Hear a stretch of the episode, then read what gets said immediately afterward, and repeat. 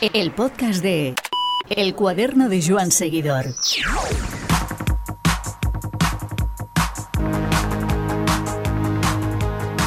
Cuando un equipo como Ineos llama a tu puerta, no se contempla otra salida que aceptar.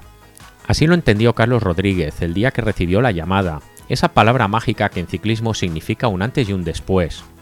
Una llamada que le hizo pasar de juveniles al World. Pero tras la misma hay que dar el tono que se espera, y no es sencillo, estamos hablando del mejor equipo del mundo. Carlos Rodríguez, sin embargo, crece en un Ineos que ya le ha confiado ciertas labores que ha cumplido con nota. Tras salvar el catastrófico 2020, Carlos saltó al conocimiento general con un par de actuaciones de mérito en Francia e Italia. Lo hizo entre los mejores del mundo, compartiendo un meritorio top 10 con un tal Alejandro Valverde que le dobla en edad. En Italia tuvo una caída de cuyas consecuencias se recupera ahora en casa, pensando cómo le vendrá un año que solo puede ser de aprendizaje y que no pasa a priori por la vuelta a España. Todo esto lo hace mientras estudia, sabiéndose dosificar, pues sabe que cada día cuando aparca la bicicleta le esperan los libros para que, si las cosas no salen bien en ciclismo, haya otras salidas a mano. Este es Carlos Rodríguez, un chaval de Amuñécar, que vive por y para su pasión y profesión, el ciclismo, y lo hace creciendo en el Team Ineos. Decir que es un privilegiado es un hecho, lo mismo que decir que ha tenido suerte, pero sin embargo, que se lo ha trabajado es innegable. Espacio ofrecido por Tubalum, web líder en bicicletas de segunda mano. Muy buenas, Carlos, ¿qué tal estás? Buenas tardes, pues bien, gracias. Aquí, aquí estoy dentro de lo que cabe bastante bien. ¿Cómo llevas la recuperación?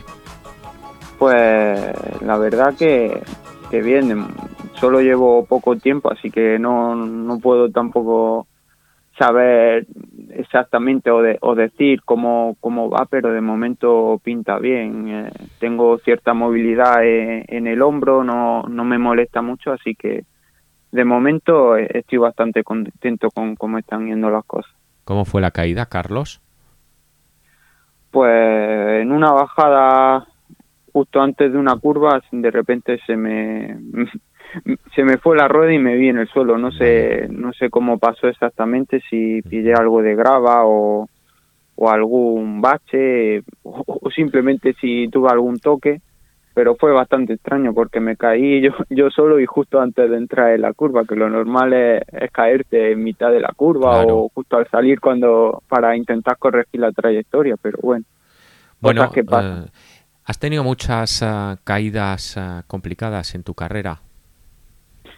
Pues la verdad es que no, que esta ha sido, he tenido caídas duras, especialmente eh, antes cuando, cuando hacía BMX, pero, pero esta ha sido la primera vez que, que me he roto un hueso.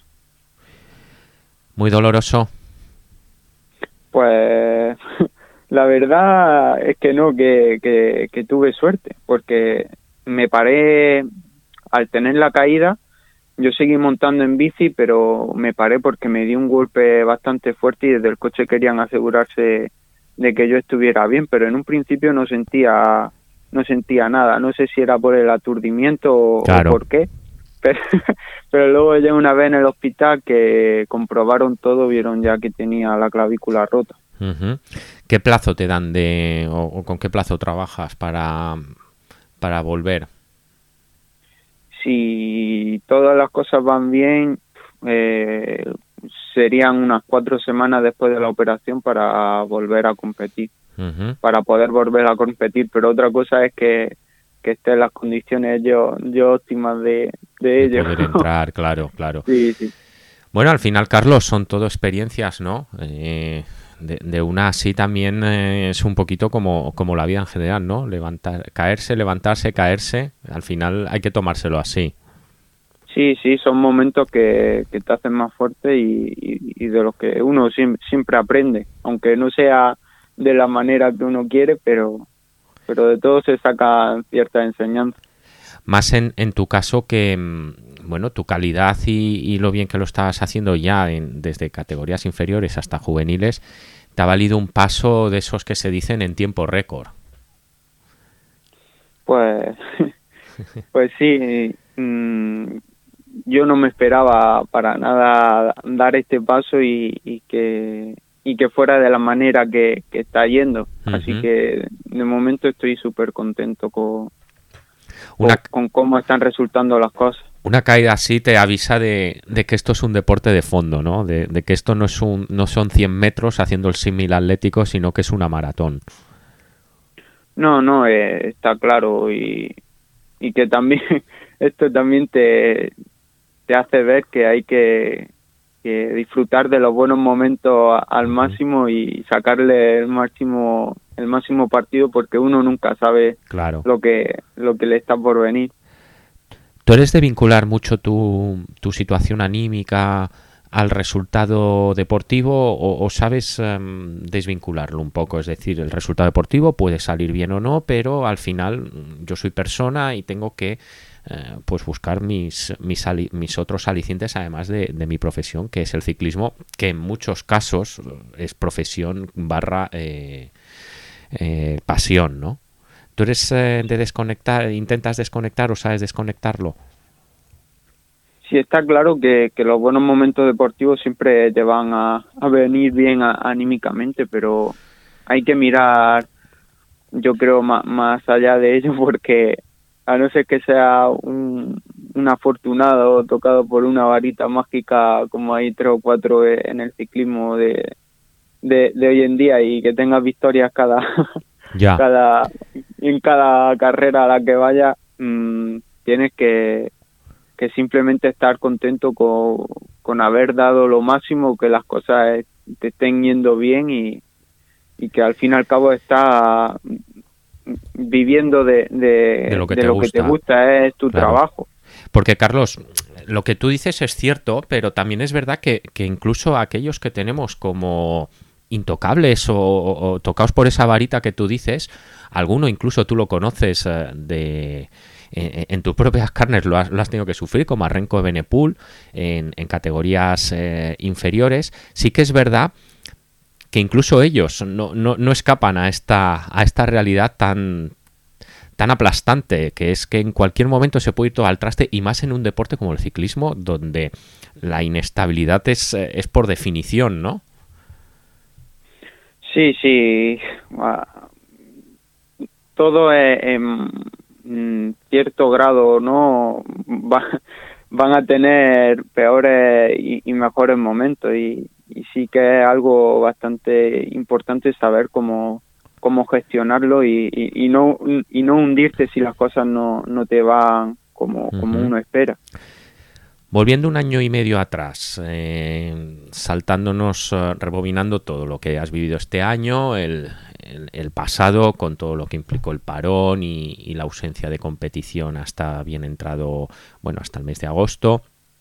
Eh, ¿Eras consciente cuando te llamó, cuando empezaron las gestiones con Ineos, del salto que ibas a dar, un juvenil dando el salto directamente al, al World Tour? ahora no es tan extraño, porque poco a poco se va dando cada vez en más casos, pero no deja de ser eh, realmente para, eh, representativo o al menos singular de, de, lo que os ha tocado vivir a algunas personas en, en este mundillo del ciclismo, ¿no? Sí, sí, yo desde el primer momento era era consciente del salto que, que era bastante grande y, y no solo de lo vives como dos sensaciones mayores que una es como de, respeto y otra es que la, ilusión que te hace de, de pasar a profesional y, y, en el mejor equipo del mundo. Pero bueno por suerte mm, yo contaba con, el apoyo de tanto mi manager como de, el que iba a ser mi entrenador, que me que confiaban en mí y, creían que era el, paso correcto, eh, que era un paso correcto, que no me estaba precipitando y haciendo las cosas poco a poco, aprendiendo, iba a ser el mejor lugar para formarme. Porque el, el salto, eh, ¿cómo se fragua? ¿Cómo empiezas a saber o empiezas a oír cantos de, sirena del Timineos y se acaba, se acaba consolidando? Pues todos los equipos en sí tienen gente que, que está mirando a, ciclistas en categorías inferiores de, de cara de cara al futuro y a través de mi manager estamos mirando mm, cuál podría ser la mejor opción para mí en los años siguientes y no sé cómo surgió, pero tuve hablando con el equipo, les pareció bien que, que fuera directamente al equipo con, un contrato largo en el que fuera aprendiendo poco a poco y, formándome. Y, nada, yo, yo, yo encantado de que de ser el afortunado. Sí, no, además, eh, Timineos no son bueno, ahora Ineos Grenadier no es cualquier cosa, es, eh, como tú bien decías antes, el mejor equipo del mundo. ¿Por qué este equipo eh, te acabó decantando o, o tuviste también otras opciones eh, del World Tour? quizá de, otras estructuras también tenía cierto interés, pero, pero la única oferta sólida era, era suya. ¿Era la, la oferta más sólida por cuántos años? Cuatro. Estamos ahora en el, en el ejercicio del segundo, ¿verdad? Sí. Muy bien.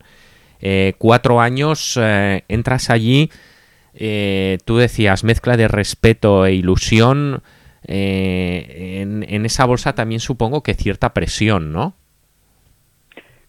Mm, la presión en la que desde un principio me habían dicho a mí que era la que la que yo me pusiera porque ahora mismo el único objetivo era el de aprender formarme y, disfrutar de, de, la bici porque los resultados ya vendrían de cara al futuro. Sí que es verdad que, que uno como he dicho es el que se pone la presión porque ya que te han dado la oportunidad quieres demostrar por qué te la han dado y hacerlo lo mejor posible ¿Recuerdas tu primer día en el equipo? o ese día que pues, dices, este ha sido el primero, una concentración, una reunión, más allá de las de las charlas que hayáis podido tener eh, previas y demás. Más bien que recordar el primer día, casi que, que recuerdas todo, porque son como experiencias que, que tú no, mm, no creía que iba a vivir y, el hecho de estar allí y ver cómo es todo desde dentro es algo que, yo creo que siempre se me va a quedar eh, en la memoria. ¿El que se te queda en la memoria? ¿Qué es lo que te impresionó de inicio? Pues es que es prácticamente todo de, de toda la gente que está trabajando, de cómo se involucran, de es que no, sé cómo son tantas cosas que la alguna algún compañero que te sirviese un poquito de, guía de cicerón de, digamos de anfitrión dentro de, un equipo porque yo no sé tú cómo te manejas con el inglés. Yo más o menos me puedo defender y ahí me, he ido a ir apañando poco a poco pero sí tuve la suerte ya en la primera concentración con el equipo de tener a Jonathan Castro Viejo de compañero de habitación y, él ha sido prácticamente el que me ha ido ayudando a todo, explicando cómo funcionan las cosas y, y ayudándome prácticamente a adaptarme al equipo. Mira que me imagina que ibas a decir Castro. No sé por qué. Porque es buen profesor. Sí, ¿verdad? Él hace 10 años estaba como tú, quizá algo más, aunque él sí que es verdad que pudo empezar en, un equipo de casa como era el, el, Movistar, pero sí que, es, sí que es cierto que al final en un ambiente tan tan cosmopolita, podríamos decirlo como Lineos, eh, tener siempre un, un, idioma amigo creo que es eh, un clavo al que agarrarse, ¿verdad? Sí, sí, está claro que aunque en el equipo todos nos llevamos bien, todos nos relacionamos, sí que se nota que hay como cierta como mini burbujas de, que si eh, los latinos, que si los más ingleses, que si los que viven en cierto sitio, que si los que viven en otro y, y bueno, sí son siempre como gente de confianza que tiene alrededor.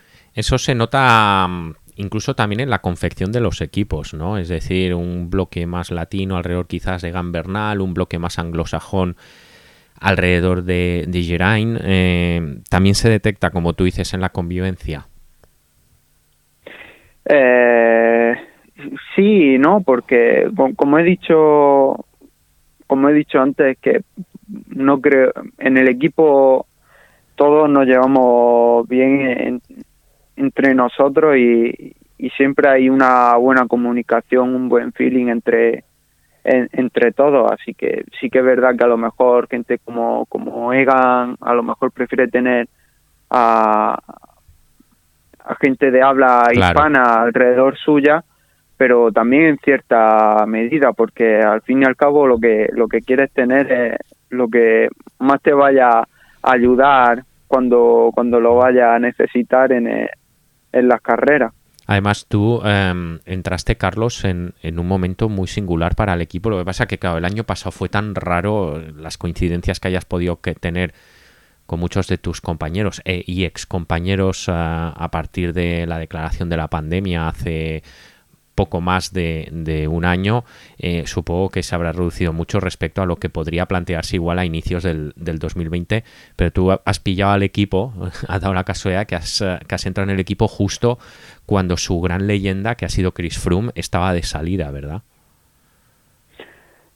Sí, aunque mm, tuve la suerte de, de hacer un, una concentración con el equipo en, en enero del año pasado en Gran Canaria y, y, compartir mm, alguna salida en bici con él, porque justo eh, al yo estar ser mi primer año y no querer meter mucha intensidad y él estar justo recuperando, pues ah, también muchas veces nos quedamos incluso los, dos solos a, nuestro ritmo.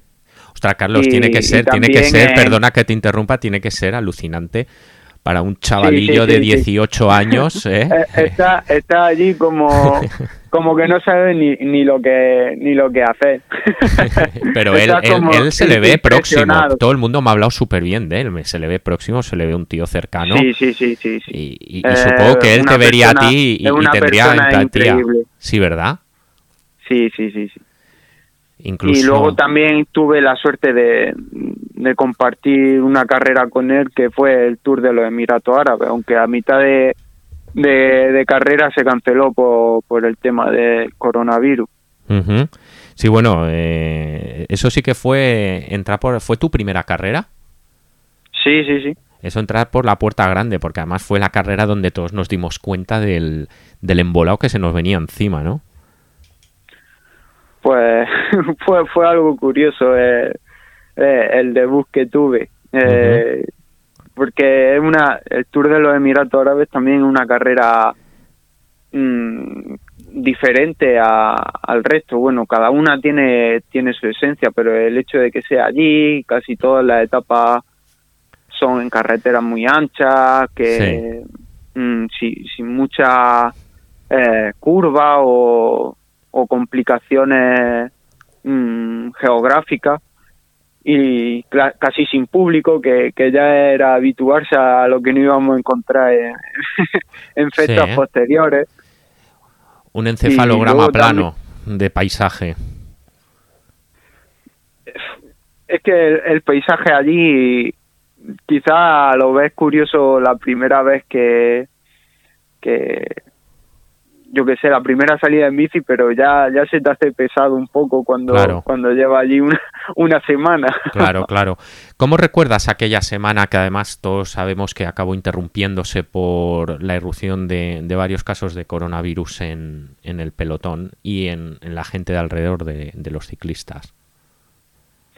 Fue algo bastante extraño porque recuerdo eh, estaba con Andrei en la habitación y mm. nos acostamos y, de repente a las 5 de la mañana nos llama alguien a la puerta y, decimos, pero, pero esto qué, quién puede ser?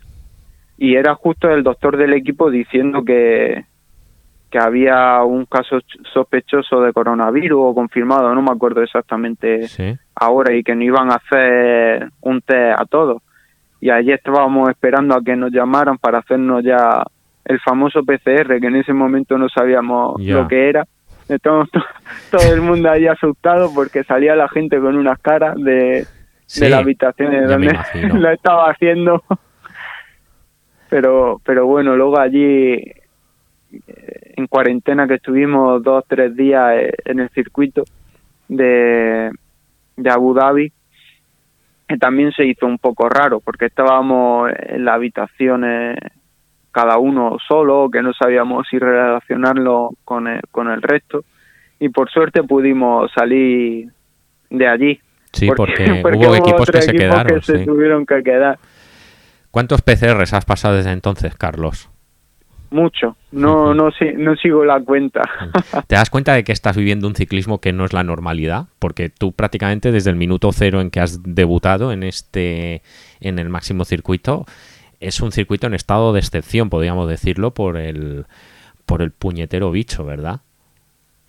Sí, eh, es distinto, pero casi que uno se termina acostumbrando y yo creo que cuando volvamos a la normalidad, si tenemos la suerte de, de volver, Sí, hombre, sí, hay que tener también, fe. también no- nos va a ser algo algo extraño y, y si es así, lo, yo creo que lo vamos a agradecer un poco. ¿Cómo te cuentan los mayores del pelotón el, ciclismo normal? Aquel que, por ejemplo, la gente de las cunetas podía ir sin mascarilla y no se pedía a la gente, por ejemplo, que no se acercase ni a las salidas ni a las llegadas. ¿Cómo te cuentan aquel ciclismo? Es que no es solo como me, eh, me cuentan, es el cómo se... Yo creo que es como cualquier espectador lo ve de, desde la tele, es algo totalmente distinto el, se- el sentir ese ese calor desde dentro de, de la carretera, esos ánimos, pero bueno, nos tenemos que, que acostumbrar a ello y, y ver que, que todo esto es por una causa mayor. Sí, no, es una causa que, como bien sabemos, eh, pasa muy por encima de, de todos nosotros. Eh, para los que no te conozcan, ¿cómo te definirías? ¿Cómo se define Carlos Rodríguez eh, sobre una bicicleta? pues un corredor que, aún está por, por descubrirse. De momento no mm, sí sé que, que lo que mejor se me da es eh, subir, pero pero no sé con el resto de facetas hasta lo, lo bien que se me puede dar una contrarreloj o llanear o o, o si soy un corredor todoterreno. Yo creo que va a ser algo que, conforme vayan pasando las carreras y el tiempo ya ya se ya se irá viendo. Pero de, de momento, por lo menos yo en categorías inferiores me consideraba como un corredor más o menos co- completo, todoterreno. Muy bien. Eh, además con buena percha, ¿no? Eh, casi, bueno, metro ochenta largo, buena percha y, y sobre todo, sobre, supongo que sobre la bicicleta un tío elegante, ¿no? Bueno, yo yo lo intento, pero sí que es verdad que, que, que en A veces te abandona la, la elegancia por, cuando- uno fuerza siempre le abandona la elegancia. por eso. Sí que sí que es verdad que en categoría inferior era más o menos alto, pero ahora Sí. ahora se me ve por la tele y, y que va, ahora parezco de los de los chicos, porque hay cada uno en el pelotón que, Es que tú has pegado el salto de juveniles a, a- a pros, o sea, es que no, no ha habido matices y al final, claro, ya, ya, ya, ya. Fíjate que eh, el otro día hablando con uno de los eh, diseñadores de Govic, eh, claro, Govic ha sido una marca que toda la vida pues ha diseñado, eh, bueno, está en caja rural, pero eh, anteriormente ha estado en equipos más amateurs y demás, y claro, ahora se ve en el UAE y dicen que el, lo que hace mm, referencia al patronaje, al diseño, a las medidas, a las proporciones, han notado un abismo en cuanto a en, en cuanto a lo que tú dices, ¿no? La diferencia que hay de, de complexión eh, a estos niveles, ¿no? Sí, sí, y, ya sí hacen la ropa para especializada para cada uno, se, se puede encontrar uno que, que mida 1,60 y otro que casi Mm. llega a los 2 metros Claro. y, y mucho más ancho, mucho más fuerte, así que Sí, sí, ha tenido que ser un reto, un buen reto. cuerpos, cuerpos completamente diferentes. Bueno, en vuestro caso también con, con el proveedor de, de Ineo Grenadiers, que es eh, Castelli, pasará exactamente lo mismo. Lo que pasa es que Castelli sí que es verdad que es una marca más longeva y, lleva ya muchos años eh, trabajando en el, en el pelotón.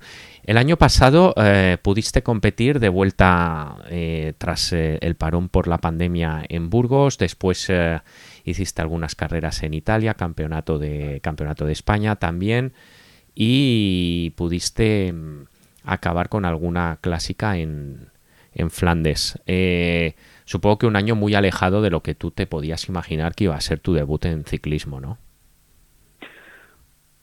Mm, exactamente no sabía las carreras que iba que iba a hacer, así que tampoco mm, yo estaba abierto de ideas, pero sí que es verdad que, que luego también con, con todas las medidas y demás sí que ha sido algo completamente distinto y, luego también al estar todas las carreras muy concentradas, eh, el tema de que si positivo y demás, siempre había huecos, mm, bajas de última hora, que, que ahora también este año está pasando pasando a lo mismo, así que uno nunca sabe así el calendario que tiene exactamente.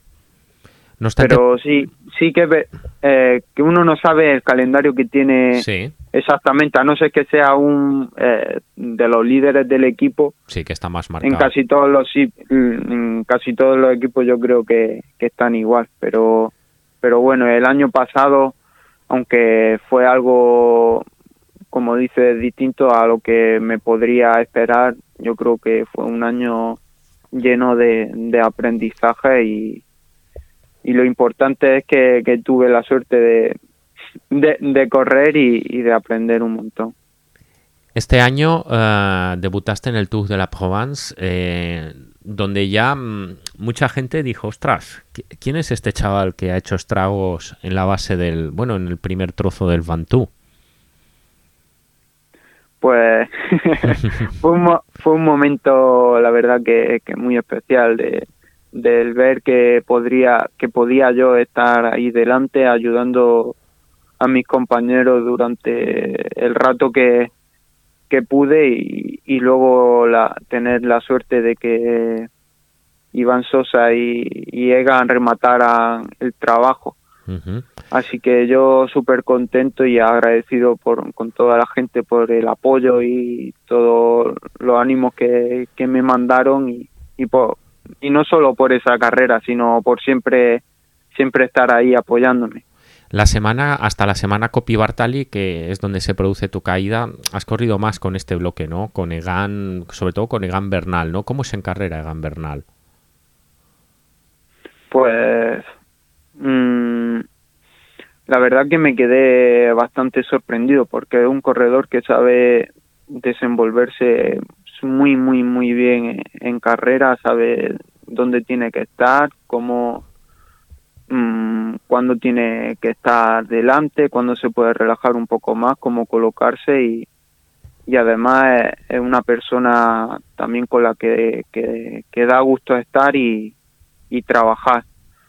Así que yo, yo a las carreras que, he tenido la suerte de estar con él, he encantado de, de estar ahí y de, ayudarlo eh, lo que lo que puedo ayudarle pero también con alguna actuación mm, y con algún resultado en lo personal muy importante como el Gran Premio de Industria Artillanato en Larchiano donde tu nombre aparece entre gente como Mikel Landa, como Nairo Quintana, como Gianluca Bambrila, como Alejandro Valverde, como Dunbar Nibali, eh, ¿Tú te imaginabas eh, llegar a, ese nivel en una carrera así eh, a principios casi, bueno, hace poco más de un mes en, en marzo?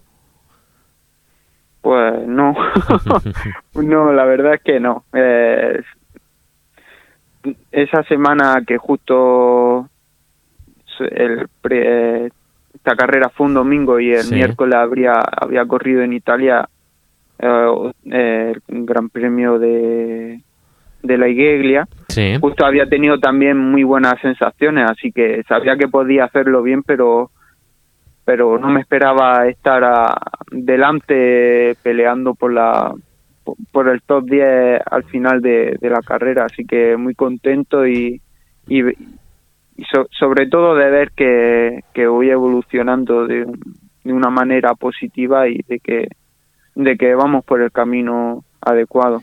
Es que además, eh, Carlos, hablamos de, carreras que fueron espectaculares, tanto en la Igeglia como el Artigianato, fueron carreras donde corrieron grandísimos ciclistas y sin reservar nada, fueron, bueno, un, un entremés de las clásicas realmente importante.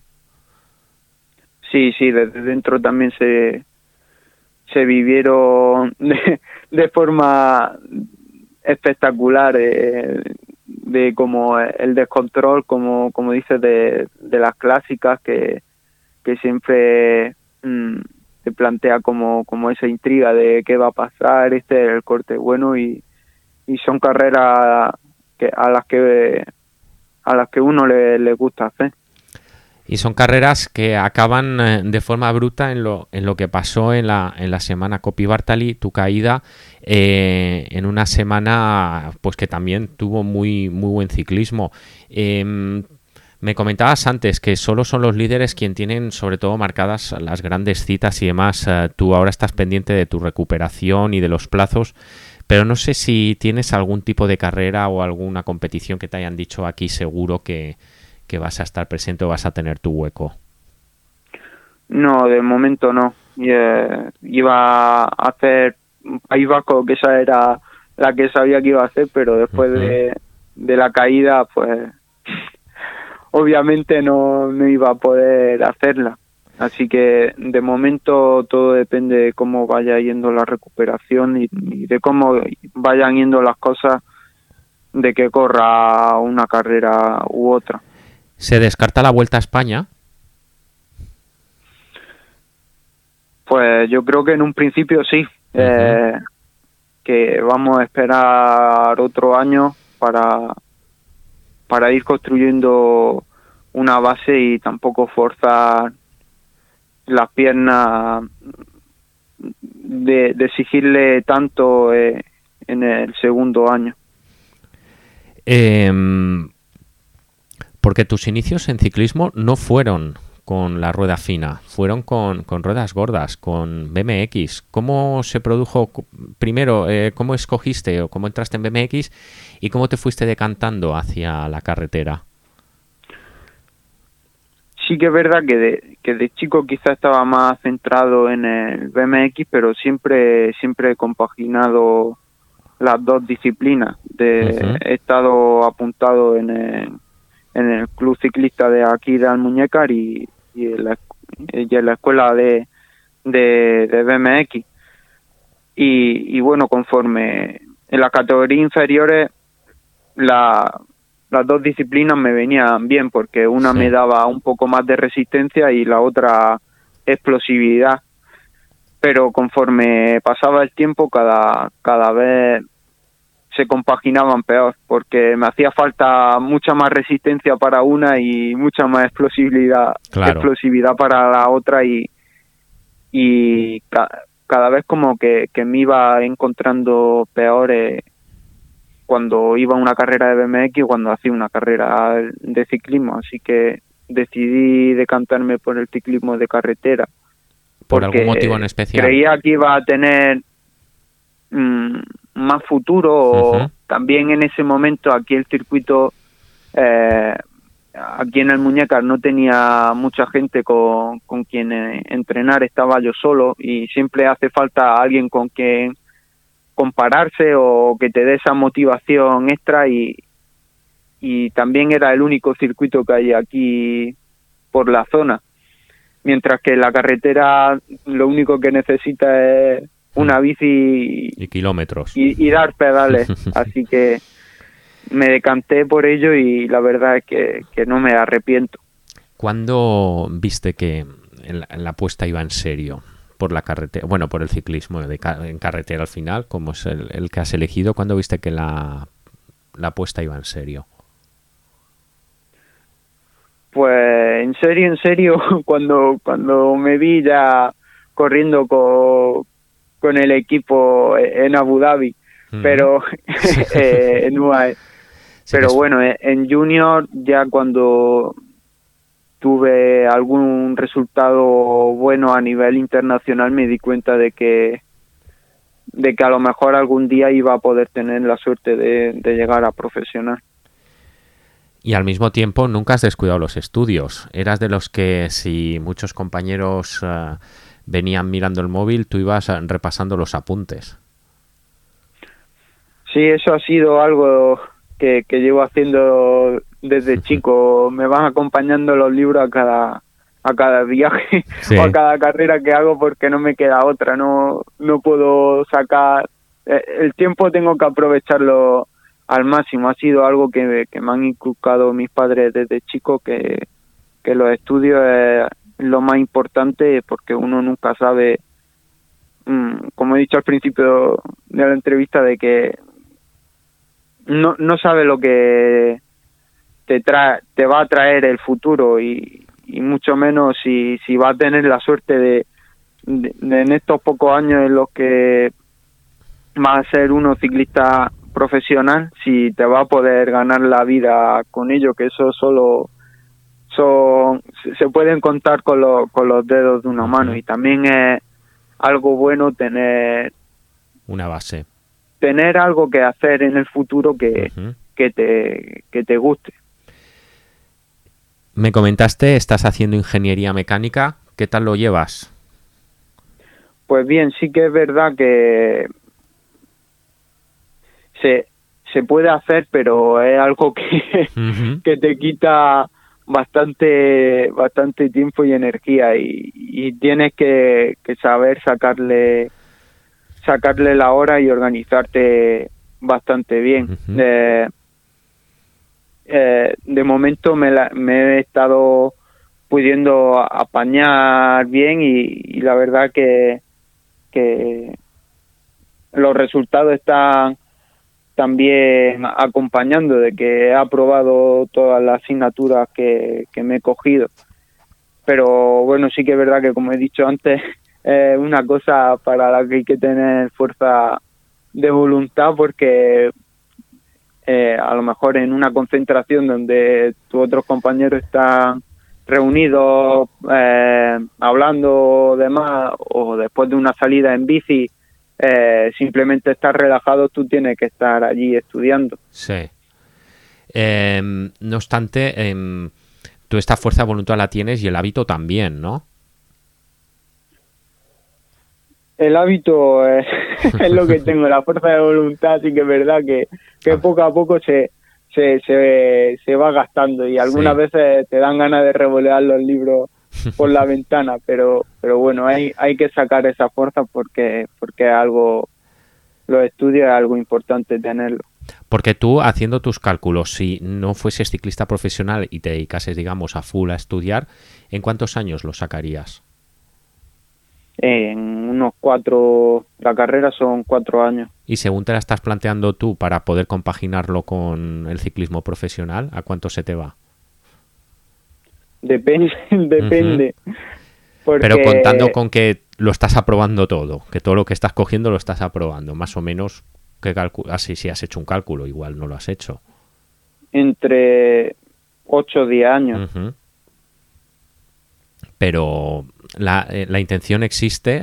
mira, hace unas semanas en este en este mismo podcast, eh, Pello Bilbao nos, nos hablaba de, su título de INEF y de lo orgulloso que está ahora de haber pasado esos, digamos, pues momentos que entiendo a veces de, de, entre comillas, estrés o, como tú bien dices, en los que la fuerza la voluntad fallan un poco, puesto que además eh, pones el cuerpo al extremo en, en tu profesión pero sin embargo él ahora está muy orgulloso de, haber podido sacar eh, esa carrera adelante. Pues sí, es algo que como he dicho va a agradecer eh, en un futuro y, y al igual que ahora está haciendo una cosa que te gusta y estás viviendo de ella, poder también hacerlo una vez que, te retires de, de la bici y, y seguir toda tu vida haciendo algo que de lo que disfrutes.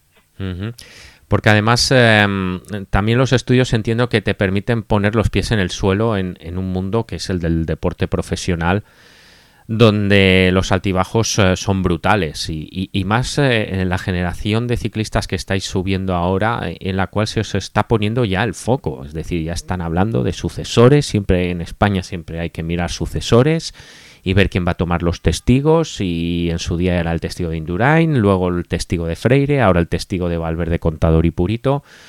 Y, yo entiendo que igual los estudios y ese, ese, mirar más allá del ciclismo a vosotros os da resortes para poder gestionar pues muchas preguntas que siempre irán o, girarán a veces en torno a lo mismo, ¿no?